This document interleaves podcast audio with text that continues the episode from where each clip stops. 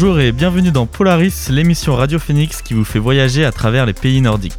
En cette nouvelle semaine, on vous emmène dans un pays où la capitale est surnommée la ville verte, où le basket est une religion et dans lequel vous pourrez déguster le sakotis, un surprenant gâteau à la broche. Embarquement imminent pour découvrir ensemble et avec nos trois invités du jour, la Lituanie.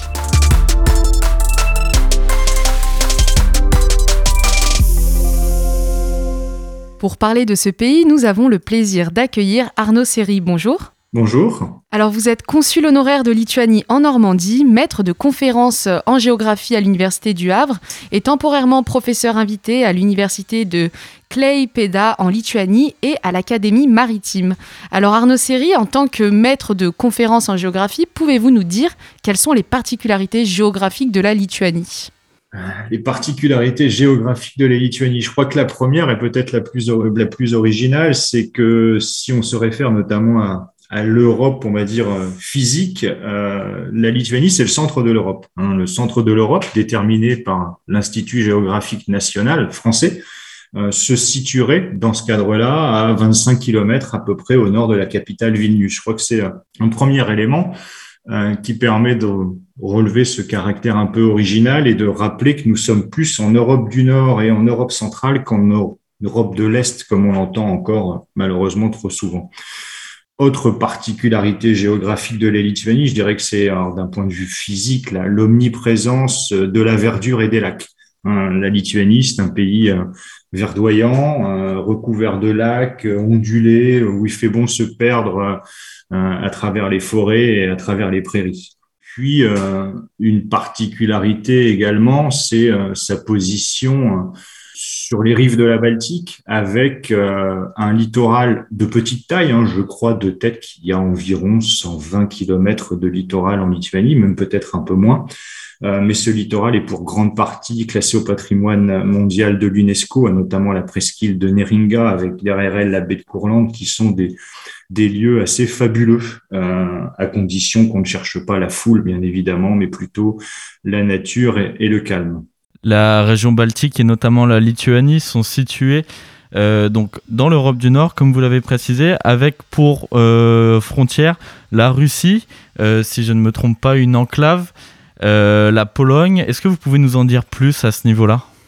Alors, la Lituanie a, est riveraine de trois pays, euh, son voisin letton hein, au nord, euh, à l'est euh, la Biélorussie et au sud la Pologne et effectivement l'enclave russe de Kaliningrad, hein, l'ancienne Prusse orientale en réalité. Hein, Kaliningrad, c'était autrefois Königsberg, qui est aujourd'hui effectivement un territoire russe. On appelle ça en géographie parfois une exclave, une enclave à l'extérieur, avec des conséquences à la fois pour les populations locales, hein, notamment des problématiques de, circulation, hein, des difficultés pour les ressortissants de Kaliningrad, notamment de rejoindre la mère patrie, et puis euh, un objet qui interroge quant à la, géopolitique, hein, quand on entend aujourd'hui parler de ce qui se passe en Ukraine, mais également en Biélorussie, euh, on peut s'interroger sur le devenir de, de Kaliningrad. Donc une situation un peu spécifique,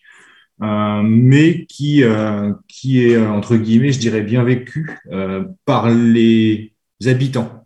Hein, les considérations géopolitiques ont tendance parfois à les, à les, dépasser. On a des coopérations, notamment touristiques, hein, entre la Pologne, la Lituanie et l'oblast de Kaliningrad, par exemple. Il n'y a pas de problème en ce moment en géopolitique en Lituanie par rapport à cette proximité avec la Russie? Il y a forcément des craintes, euh, mais qui ne sont pas tant liées à la présence de Kaliningrad qu'à la stratégie ou à la géostratégie globale de la Russie. Euh, la Lituanie a fêté euh, le 16 février retour à l'indépendance après avoir été occupée hein, par l'Empire russe. Elle a ensuite été occupée par l'Union soviétique pendant une cinquantaine d'années jusqu'en 1991. Et donc, dès que le fantôme de l'impérialisme russe ressurgit, les Lituaniens ont effectivement des craintes légitimes ou non aujourd'hui, difficile de, le dire, hein, mais les Lituaniens ont quelques craintes. Et d'ailleurs, il il y a déjà une, presque une dizaine d'années, 7-8 ans, ils ont rétabli le service militaire et on a vu se former également des sortes de, de milices civiles hein, qui euh, ont vocation à, se battre auprès de l'armée au cas où euh, une invasion russe interviendrait. Et depuis la fin de l'emprise soviétique sur la Lituanie en 91, est-ce que ça peut devenir une place majeure Est-ce qu'elle a des cartes à jouer en Europe, la Lituanie? Ah, La Lituanie a sûrement des cartes à jouer en Europe et elle en, elle en joue, je dirais, déjà. Elle en joue notamment dans des secteurs, je dirais, assez classiques, hein, notamment le transport et la logistique, puisqu'elle a su notamment par cette position d'entre-deux entre la Russie, la Biélorussie, l'Ukraine, voire l'Asie centrale et euh, l'Europe et le reste du monde, euh, développer euh, ses flux portuaires, ferroviaires et donc redynamiser un peu son économie de ce point de vue-là. La Lituanie, au sein de l'Union soviétique, était entre guillemets un pays dans lequel l'industrie je ne vais pas dire de pointe, mais l'industrie bien de consommation était assez développée et elle a su relativement facilement à se reconvertir euh, pour attirer, euh, des investissements directs étrangers, notamment allemands, suédois pour, euh, pour l'essentiel, et développer de l'industrie. Et puis depuis quelques années, un petit peu comme son notre voisin balte, l'Estonie, la Lituanie s'est positionnée notamment sur tout ce qui va être informatique, numérique, avec euh, des entreprises emblématiques qui tirent un petit peu vers le haut et qui attirent les regards et les investissements. La plus connue en France, c'est sûrement euh, Vinted, hein, qui est une entreprise lituanienne. Et tout ça, bah, c'est basé en fait sur euh, un système éducatif relativement performant. Hein, on, a, on, forme en Lituanie, notamment dans l'informatique, mais pas seulement, euh, des étudiants relativement brillants. Je pense aussi euh, en médecine, on en voit beaucoup, euh, malheureusement, sûrement s'expatrier. Hein, c'est d'ailleurs ce problème de migration un problème majeur pour la Lituanie. Mais oui, elle a des cartes à jouer en raison à la fois de son positionnement, à la fois de son dynamisme économique et industriel et de l'intérêt porté aux nouvelles technologies. Alors pour faire un, petit parallèle avec euh, ce que vous faites euh, en tant que maître de conférence en géographie, euh, vous avez notamment beaucoup écrit sur le transport maritime en mer Baltique, si je ne me trompe pas. Oui, tout à fait. Ma spécialité, c'est la géographie des transports et plus particulièrement le transport maritime. Et ma marotte, on va dire, c'est la mer Baltique. donc j'ai beaucoup écrit et j'écris encore beaucoup sur cette thématique. Et ceci depuis maintenant plus de 25 ans. Euh, et donc, j'ai pu voir l'évolution de, de, toutes les circulations et l'évolution notamment de la place des ports de la région, euh, notamment avec le, le, retour aux indépendances. C'est ce qui caractérise notamment la Lituanie et son port, hein, son premier et principal, voire unique port, celui de Klaipėda. C'est euh, la faculté qu'ils ont eue au cours des 20 dernières années à accroître régulièrement leur trafic en essayant de le diversifier. Euh, et à en faire l'un des principaux ports de la mer Baltique, euh, le premier des États baltes, alors que la Lituanie aujourd'hui, c'est à peine euh, 3 millions d'habitants et qu'on a un port qui va euh, voir chaque année passer quasiment autant de marchandises que le port de Dunkerque, par exemple. Donc c'est un vrai atout, notamment comparé euh, aux voisins, aux autres voisins baltes qui ont, ont été un peu plus impactés, notamment par les décisions politiques et économiques russes. Et alors, euh, votre parcours de maître de conférence, sur lequel on ne s'est encore pas euh, trop attardé, il a lieu en Normandie, mais vous le ponctuez d'interventions en Lituanie, à l'université de Klaipėda, justement, là où il y a ce fameux port, et aussi à l'Académie maritime. Est-ce que vous remarquez une différence d'enseignement entre la France et la Lituanie? Il y a forcément des différences, euh, puisque on est, même si on est au sein de l'Europe, dans des, des, des, ensembles culturels un peu différents, puisqu'on est, on peut avoir des héritages, euh, mais on a aussi pas mal de similitudes, notamment en raison euh, de l'élargissement européen, hein, de développement de ce qu'on a appelé le 3-5-8, par exemple, hein, c'est-à-dire le niveau licence, master, doctorat, qui s'est généralisé quasiment partout en Europe. Euh, les, les, principales différences sont, je pense, de deux ordres. Le premier, plutôt la, la place et le rôle de l'enseignant euh, en France et, en Lituanie. Moi, ce que je constate à chaque, fois que, j'enseigne en Lituanie, euh, c'est le comportement des étudiants extrêmement respectueux, très à l'écoute, très à la demande de ce que proposent les enseignants. Euh, je dis pas que c'est pas le cas en France, mais on est dans des situations un peu plus aléatoires. Alors peut-être parce que les études en Lituanie, paradoxalement, vont coûter plus cher qu'en France et que donc on va y mettre peut-être un peu plus d'intérêt. beaucoup d'étudiants travaillent énormément, beaucoup plus qu'en France, travaillent pour payer leurs études. Ça joue énormément. Euh, et puis, euh, le deuxième élément, ça concerne également les étudiants, mais c'est la, très grande autonomie qu'on a tendance à leur laisser, ce qui caractérise, je dirais, en fait, une sorte de confiance réciproque, si je reviens un peu au, premier, au, premier élément. Euh, après, pour parler du système, les universités publiques hein, dont je parle sont fortement concurrencées par des, universités privées qui ont tendance à attirer beaucoup d'étudiants là aussi à tort ou à raison, mais euh, qui se font une place assez importante effectivement dans le paysage de l'enseignement supérieur lituanien. Et alors actuellement, on vous entend parler en français, mais si vous faites des interventions en Lituanie, ça veut dire que vous parlez lituanien? C'est bien ça quand vous intervenez, vous, euh, vous, parlez en anglais? Alors, officiellement, quasiment tous mes cours sont en anglais pour des, des raisons de, de, de, facilité, même si je parle lituanien, euh, c'est vrai que parfois le vocabulaire technique euh, peut m'échapper.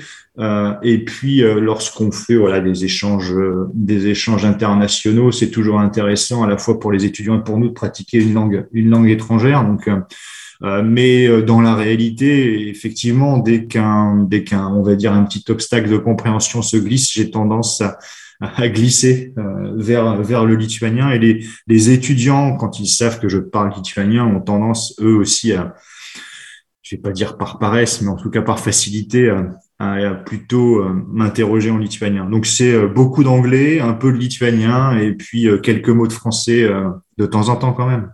Et alors, outre ce, ce, titre de maître de conférence, vous avez aussi le titre de consul honoraire de Lituanie en Normandie. Comment est-ce qu'on devient consul? Par hasard. Un heureux hasard très, clairement par, par hasard. Euh, je pense que vous l'avez compris, moi mes liens avec les Lituanies sont assez anciens. Ça fera 30 ans au mois d'août euh, que j'ai mis la première fois les pieds, euh, les, les pieds en Lituanie. J'étais parti avec un groupe de jeunes juste après l'indépendance, un petit peu à l'aventure, traverser l'Europe. Euh, je suis tombé amoureux du pays, j'y ai rencontré mon épouse, euh, et puis j'ai toujours été euh, assez actif, entre guillemets, que ce soit sur un plan professionnel et puis sur un plan associatif. j'ai toujours essayé de développer des relations à un niveau assez, assez humble. Et, et quand l'ancienne consul honoraire de Lituanie en Normandie a décidé d'arrêter. Euh, elle me connaissait, elle a, elle a proposé mon nom à, l'ambassade de Lituanie en France qui, qui l'a validé. Et donc, quelles sont vos missions et les activités en tant que consul? Alors, il y a, je dirais il y a deux casquettes. Euh, le consul euh, doit assistante aux ressortissants du pays qu'il représente dans sa juridiction, c'est-à-dire qu'en gros, je dois aider un Lituanien confronté à des problèmes divers et variés en Normandie. Alors, euh, ça peut être euh, un accident, ça peut être un Lituanien qui se fait voler ou perd ses, ses papiers, ça peut être quelqu'un qui est interpellé, ça peut, ça peut être tout un tas de choses. Ça peut être un étudiant Erasmus qui a des soucis avec son logement. Et puis, il y a une deuxième dimension qui porte sur le développement des relations. Alors, historiquement, les consuls ont plutôt une casquette de relations économiques. Euh, mais ça peut aussi être des relations euh, sportives, euh, des échanges de jeunes, des échanges culturels, par exemple. Alors, on peut le préciser auprès de nos auditeurs, le titre de consul honoraire, vous êtes en fait bénévole de ce qu'on a pu voir. Parallèlement, c'est un titre qui peut être attribué à des personnes qui n'ont pas la nationalité du pays dont ils sont consuls. C'est bien ça? Tout à fait. Le, le, consul honoraire est totalement, euh, est totalement bénévole. Hein. C'est euh, un engagement euh, gratuit et, je, le pense sincère. Et très majoritairement, les consuls honoraires ne sont pas des ressortissants du pays qu'ils représentent. Il existe même pas mal de consuls honoraires qui ne parlent pas la langue du pays qu'ils représentent. Moi, je trouve ça un peu surprenant, mais, c'est un fait hein, si on regarde euh, la réalité des choses. Et en tant que consul, comment est-ce qu'on fait euh, la promotion de la Lituanie? Est-ce que euh, vous essayez d'organiser des rassemblements? Est-ce que vous essayez de faire la promotion sur les réseaux sociaux? Comment ça se passe? Euh, les réseaux sociaux non sont pas les, les, les canaux que qu'on utilise. Euh, la, promotion, euh, elle se fait notamment, en, je dirais, en utilisant nos réseaux, mais aussi en s'appuyant sur les liens que peut avoir l'ambassade, hein, l'ambassade de Lituanie en France, parfois même l'ambassade de France en Lituanie, qui peut être un, un relais de l'autre côté. L'utilisation de réseaux professionnels hein, pour développer des conférences euh, qui permettent de parler de la Lituanie, de la Baltique. Euh, et puis, c'est aussi parfois des opportunités. Euh, moi, je suis enseignant-chercheur à l'Université du Havre. Il se trouve qu'à l'Université du Havre, nous avons une, bibliothèque universitaire hein, qui architecturalement est, très intéressante et dans laquelle il y a régulièrement des expositions et nous sommes en train de d'essayer de de prévoir, je dirais même de prévoir euh, une exposition sur euh, Kaunas, la deuxième ville de Lituanie, actuellement capitale européenne de la culture, sur son architecture qui devrait se tenir donc dans la bibliothèque universitaire euh, entre, pour faire simple, les journées du patrimoine et les journées européennes de l'architecture. Donc c'est à la fois l'utilisation de réseaux, des opportunités et puis surtout du temps.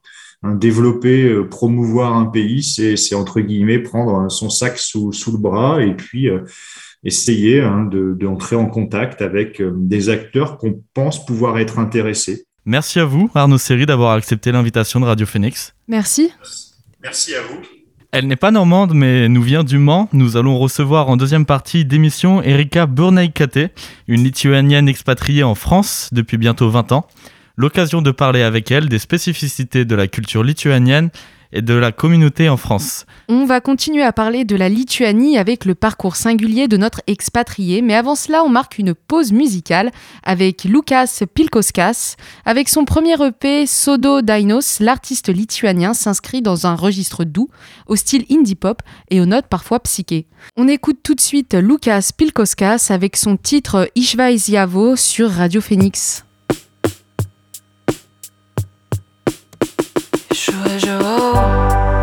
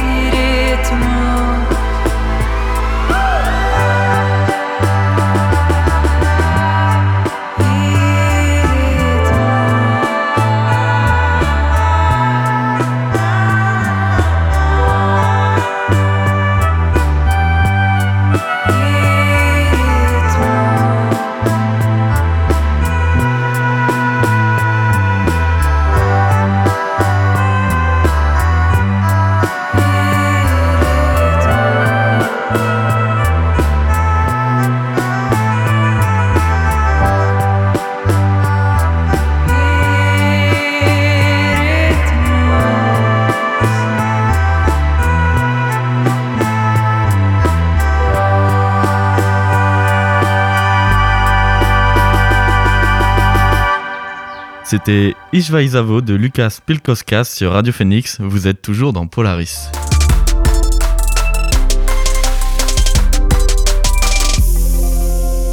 Focus maintenant sur la communauté lituanienne qui vit en France. Accueillons notre invitée expatriée Erika Burnekaite. Bonjour. Bonjour. Vous êtes euh, originaire de Lituanie, vous êtes venu en France depuis maintenant 19 ans et vous habitez aujourd'hui au Mans. Alors racontez-nous Erika, pourquoi vous êtes venue en France la première fois ah bah, C'était vraiment un hasard. Et j'ai eu une proposition de venir en tant que fille au père pour 9 mois. Bah, me voilà, pendant 19 ans, je suis là. C'était une expérience voilà, à tester. Je suis revenue plusieurs fois et je suis restée. Et vous étiez jeune fille au père où? À Nantes, pendant deux ans et demi. Pourquoi la, France euh, en tant que jeune fille au père Pourquoi pas un autre hmm, pays? Parce que j'avais eu la langue française à l'école. Bon, c'était plus facile de venir ici que dans un pays où on ne parle pas la langue forcément. Et alors, ça veut dire que le français est appris en Lituanie ou c'est une langue optionnelle que vous pouvez choisir? Euh, À l'époque, surtout dans ma région, même maintenant, on apprend beaucoup. Français, c'est une région où on pratique plus euh, le français, donc on a des échanges des élèves aussi. Euh, maintenant, ça s'estompe un petit peu, mais on peut l'avoir quand même. Et pourquoi le français est bien implanté dans cette région? Est-ce qu'il y a une raison historique particulière ou c'est comme ça? Ça se peut qu'elle existe, mais je la connais pas du tout. Euh, après votre parcours en tant que fille au père, vous avez continué votre chemin et déposé vos bagages à Paris, euh, où vous avez été gardienne d'immeuble pendant 10 ans. Une fois arrivé donc en région Île-de-France, ça a été l'occasion pour vous de rentrer dans une communauté de Lituaniens vivant en France. Comment ça s'est passé? Mais eh ben, En fait, euh, j'ai découvert cette euh, communauté, on va dire, quand j'ai eu ma fille. Parce que j'ai voulu justement lui montrer qu'on n'est pas seul. Parce qu'à un moment, l'enfant né en France, il s'arrête de parler euh, la langue maternelle, on va dire, en se disant Mais maman, j'en ai pas besoin. Et moi, c'était le but de lui montrer qu'on n'est pas seul de parler cette langue, qu'il y a des autres, qu'il y a un intérêt. Et en même temps, bah, c'est mon histoire, c'est moi. Donc, elle parle très bien. on parle que en lituanien avec elle. Et euh, oui, petit à petit, comme ça, on a intégré la petite école. Elle est allée euh, quelques années, je crois, régulièrement. Euh, on faisait des spectacles, donc là où les enfants sont insistés à apprendre des poésies, des chansonnettes en lituanien, connaître la nourriture aussi, parce qu'on apporte le goûter souvent qui vient de chez nous ou des recettes de chez nous. Donc voilà. Et puis c'est un échange avec les gens bah, de chez nous aussi. C'est le lien. Et dans, dans, cette communauté de Lituaniens, du coup à Paris, vous étiez nombreux? Oh, Je crois que pendant les grandes fêtes, on peut dépasser 200 personnes.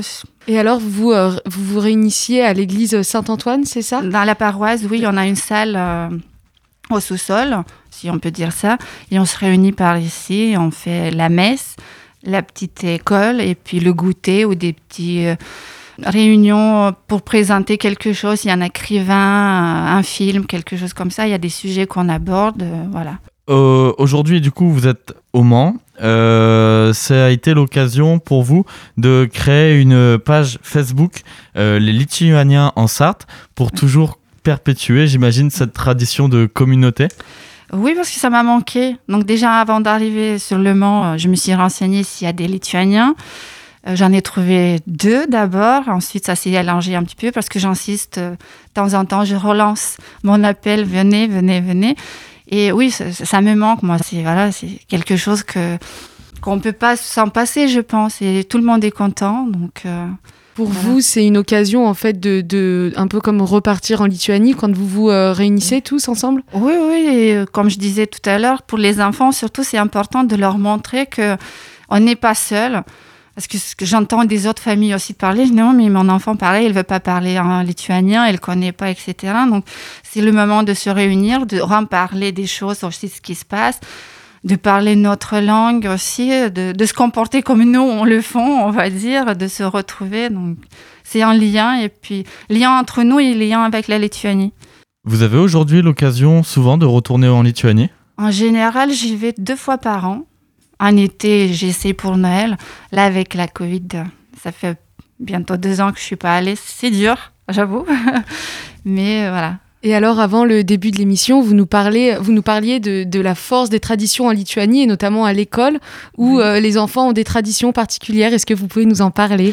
Euh, Oui, en fait, chez nous, on fête vraiment la rentrée, donc le 1er septembre. Vous avez les rues inondées des enfants avec les bouquets de fleurs ou avec une seule fleur dans les mains. Et vous avez tout un programme à l'école. Quand vous arrivez, donc il y a les plus grands qui amènent les plus petits dans la cour ou dans une salle où il y aura la prestation, le concert presque, parce qu'il y a des chants, euh, des danses, des poésies, etc. Il y a les fleurs qui sont ouvertes, offertes aux professeurs. Et vous avez les fêtes de Noël, on fait le carnaval, on appelle carnaval, parce qu'on fait des spectacles, donc tout le monde est déguisé, donc forcément c'est un carnaval.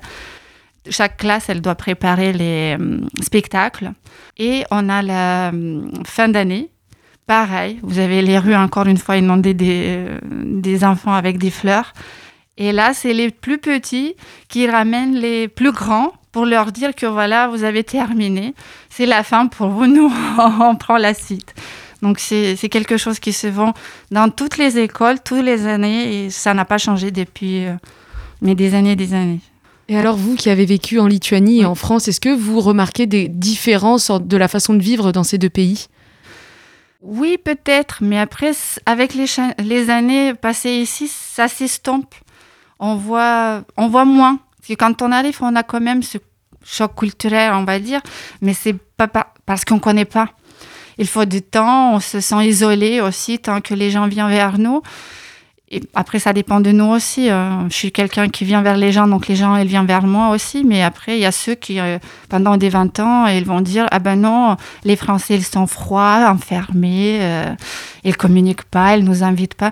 Mais parce que je crois que ce sont les gens qui ne laissent pas le faire, qui souffrent pas par eux-mêmes.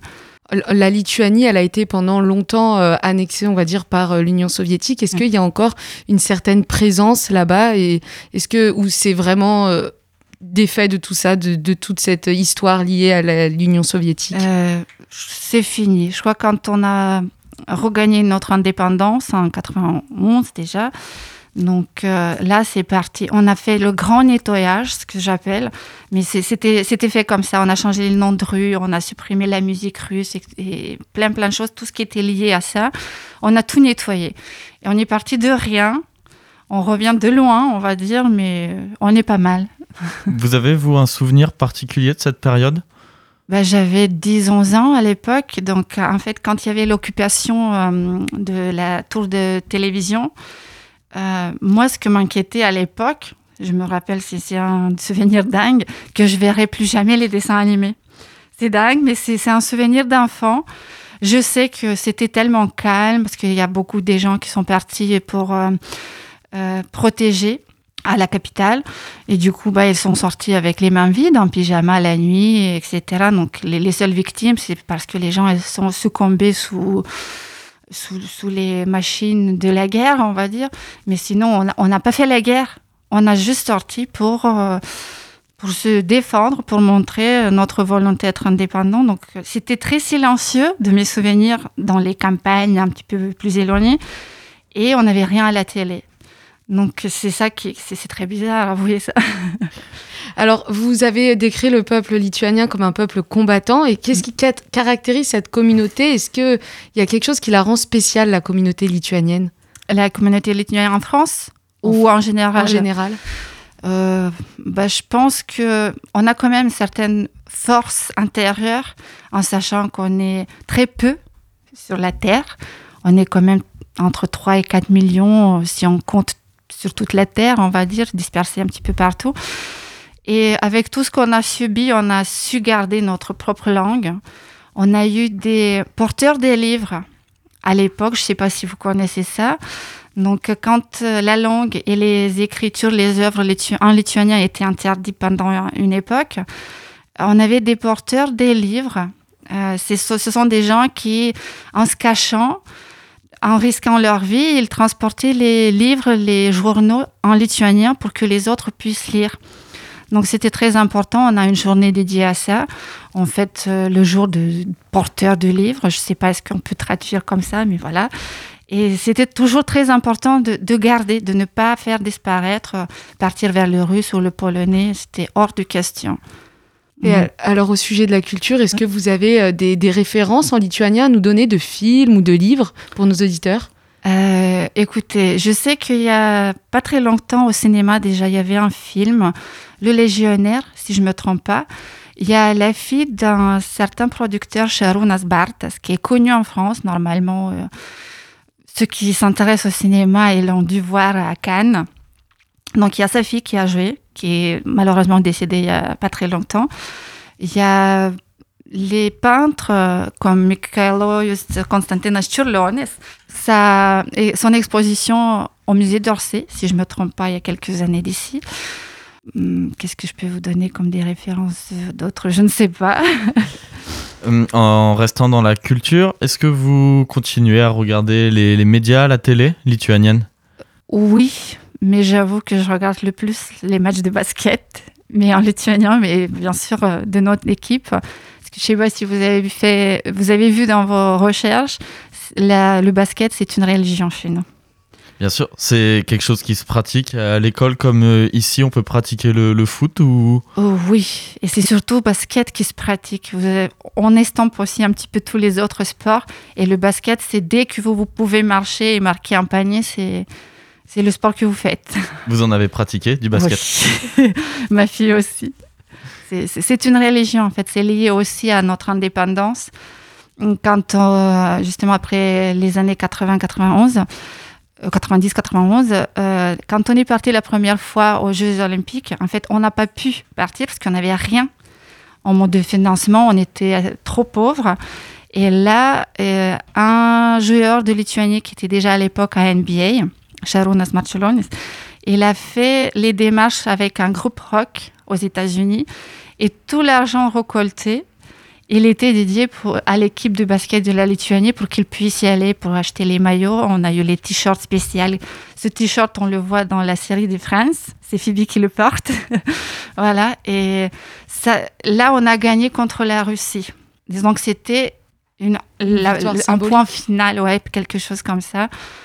Et du coup, de là, c'est quelque chose pour nous, ça, ça compte. En fait, on était parmi les premiers toujours quand le basket est sorti et ça compte toujours. Et alors, est-ce que vous regardez les télécrochets, les émissions de télé musicale en Lituanie ou pas? X Factor Oui, ça, ça m'arrive, oui, tout à fait. Eh bien, parce que l'invité que nous allons recevoir juste après s'appelle Antoine Wend et il a euh, gagné X Factorus en Lituanie. Donc voilà, nous allons le recevoir juste après. Eh bien, merci à vous, Erika Burne-Kaité, d'avoir euh, partagé votre amour pour la France et la Lituanie. Et merci de nous avoir parlé de votre parcours d'expatrié. Bah, merci de m'avoir invité. On marque une nouvelle pause musicale avant de recevoir l'invité culture de cette émission avec Irvel du groupe lituanien Flash Voyage. Le morceau à la douce mélodie rock évoque les souffrances d'un amour. On écoute ça sur Radio Phoenix.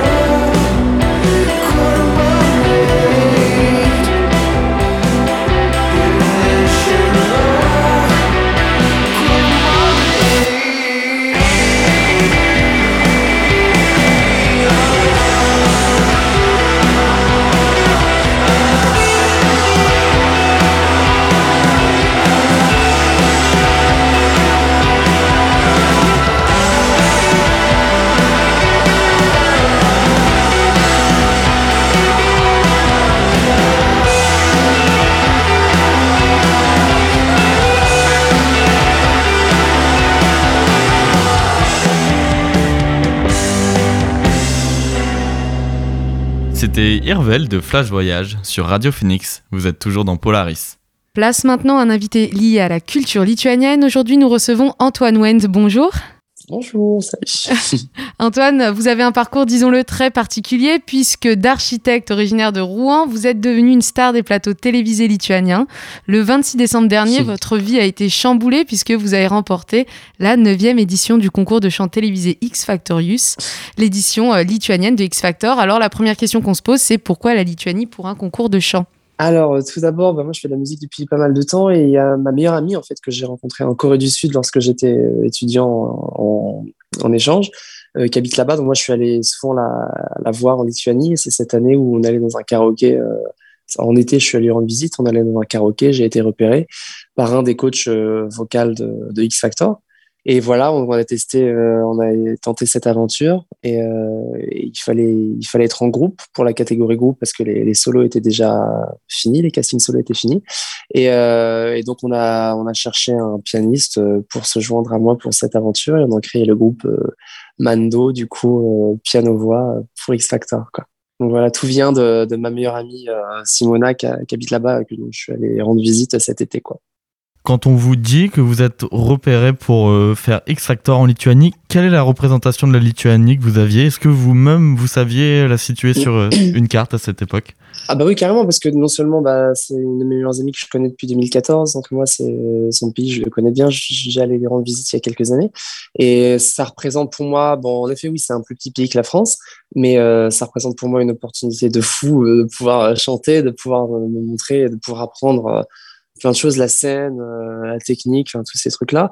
Et je pense que bien que ce soit pas mon pays, c'est enfin c'est une opportunité de ouf. Moi, j'adore les aventures, je suis super curieux, donc euh, ça représente juste un grand oui pour moi. Même si au début, voilà, la musique c'est toujours un milieu où on nous dit plein de choses, on dit, on a toujours plein de plans et tout, et donc je me méfie un peu parce qu'on a des échecs, on en a tous eu, je pense. Et, en fait, il s'avérait que c'était, vrai, quoi. Donc, euh, voilà, c'est un grand oui, quoi. Comment s'est passée la victoire à X Factor? Est-ce que c'est une émission déjà qui est très très très regardée, très populaire? Alors ouais, là-bas, euh, c'est l'émission la plus regardée, c'est sur la chaîne la plus regardée euh, de Lituanie, c'est l'émission qui fait le plus de le plus d'audience apparemment, à tel point que cette année, euh, la chaîne a demandé à ce qu'ils rallonge le show de, de deux shows. Avant, c'était six live shows à partir de à partir du moment où c'est les lives. Et cette année, on a eu huit live shows, quoi. Donc, de, c'était de début novembre jusqu'au 26 décembre, quoi.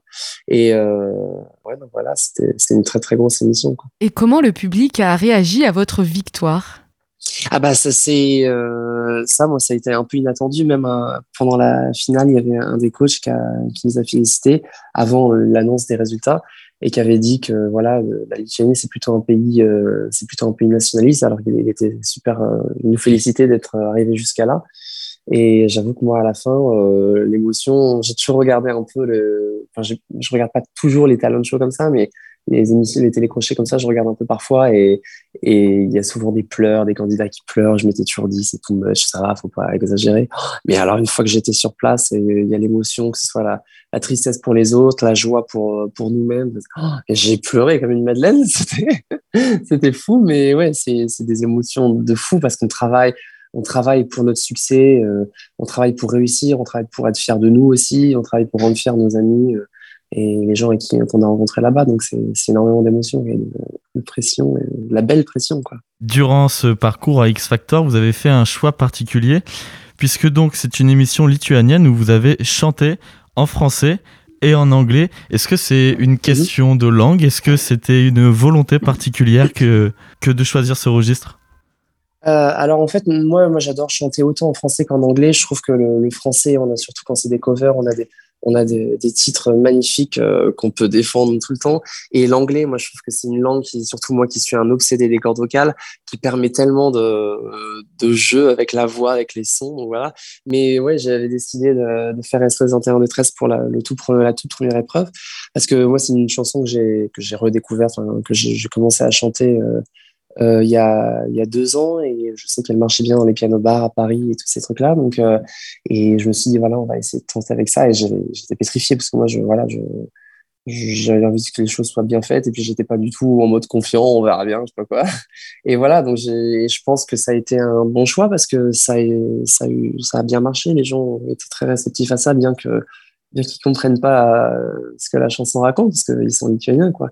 Donc, euh, mais c'est ça toute la beauté de la musique, quoi, c'est de réussir à faire partager des émotions euh, via, via une performance, une voix, une interprétation. Et je suis content qu'ils aient pu partager tout ça. Quoi. Et comment est-ce que vous pouvez caractériser votre registre musical français? Parce que vous chantez des musiques qui sont, disons-le, pas très actuelles.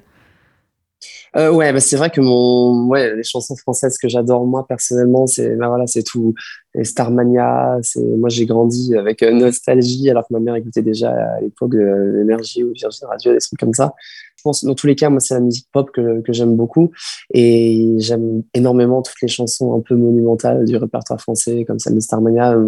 J'avais chanté aussi euh, Je suis malade de Serge Lama, donc qui a été rendu un peu plus populaire par, euh, par Lara Fabian après mais euh, surtout là-bas, quoi.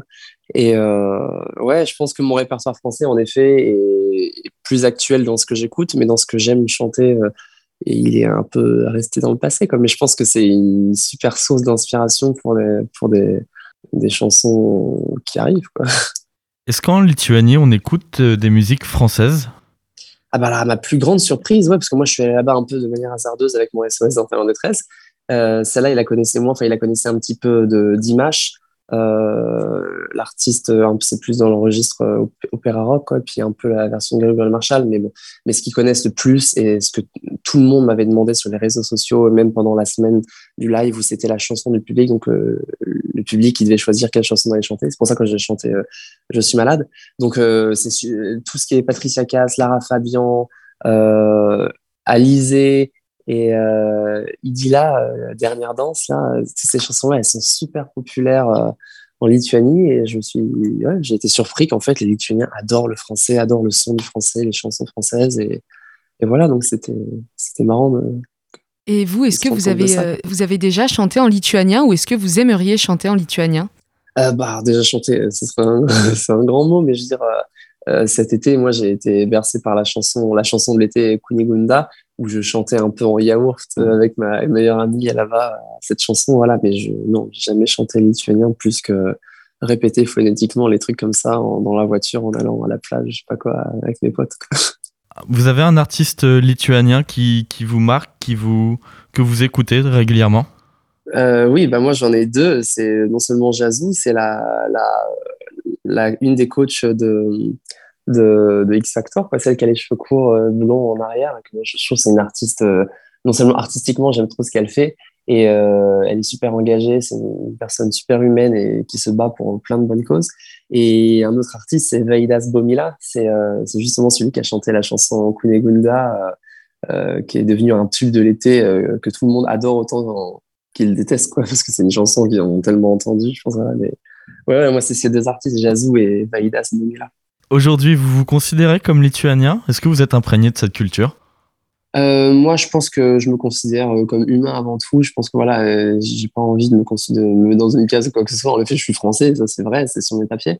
Mais je pense que j'ai, moi, j'ai toujours dit, mon pays de sang, un peu si je peux dire, c'est, la France, et mon pays d'adoption, c'est, c'est la Lituanie parce que c'est le premier pays qui m'a, qui m'a ouvert, ouvert les bras musicalement, quoi. c'est, mon premier grand public, donc je suis je suis trop, trop reconnaissant envers la Lituanie.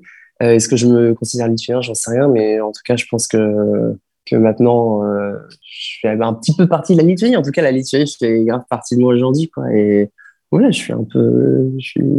Et, et, comme vous avez visité euh, plusieurs pays, notamment, vous êtes allé à Séoul, vous avez, vous avez chanté en Lituanie, vous êtes français. Est-ce que cette culture un petit peu du monde influence vos textes, vos chansons?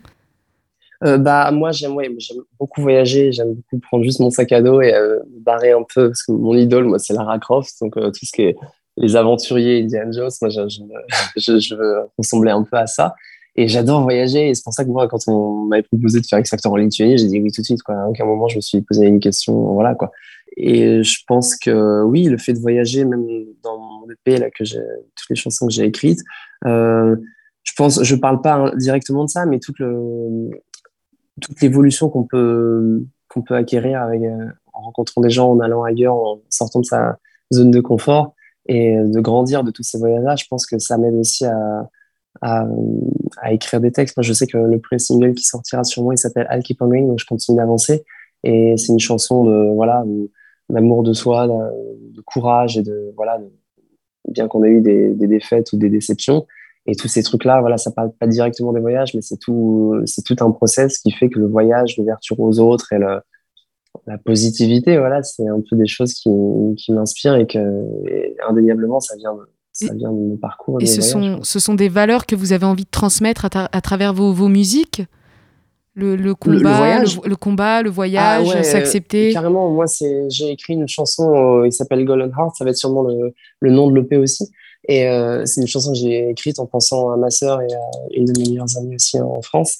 Et euh, voilà, c'est, moi, je m'inspire beaucoup aussi de, Sia. Et c'est toujours des textes, euh, j'aime beaucoup les textes positifs ou, rassurants, où on, ne cache pas le fait qu'on, a fait des erreurs ou qu'on s'est pris des murs dans la gueule.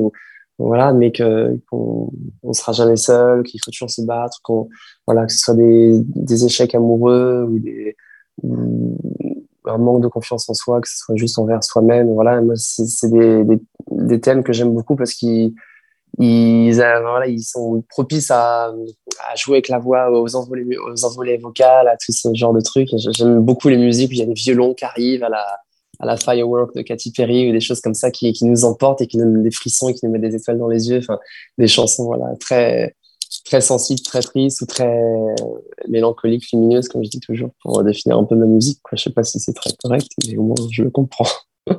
Vous nous avez parlé de single qui allait prochainement sortir, de album. Euh, vos projets futurs, vous les voyez en Lituanie? Est-ce que vous revenez en France? Est-ce que euh, moi, mes projets futurs, pour l'instant, oui, en effet, c'est. Moi, je suis pas quelqu'un de matérialiste, donc euh, j'ai pas trop de port d'attache. Ce que je veux, moi, c'est aller là où les gens ont envie d'entendre ma musique, ont envie d'entendre ma voix. D'autant plus que maintenant, euh, j'ai un super pianiste, Mindogas, euh, en Lituanie avec avec moi, quoi. Donc là, l'idée, c'est de sortir mon premier single et single par single qu'on qu'on qu'on offre un peu ce, cette EP euh, au public, quoi. Donc, que ce soit le public français, que ce soit le public lituanien ou, ou ailleurs. Quoi. Nous, nous, ce qu'on veut, c'est partager notre, notre musique partout où on voudra nous entendre. Quoi. Donc voilà, donc, euh, le plus loin on pourra aller, le mieux ce sera. Quoi. eh, bien, eh bien, merci Antoine Wend d'être venu nous parler euh, de votre parcours musical en Lituanie et on vous souhaite de la réussite dans ce projet de paix. Merci. Merci beaucoup. Merci Antoine. C'est la fin de cet épisode de Polaris sur la Lituanie, réalisé avec le soutien de la ville de Caen. On remercie Alan et Guillaume qui étaient à la réalisation de l'émission. Vous pouvez réécouter cet épisode en podcast sur phoenix.fm, Deezer, Spotify et Apple Podcast. Quant à nous, on vous donne rendez-vous la semaine prochaine pour une nouvelle destination nordique.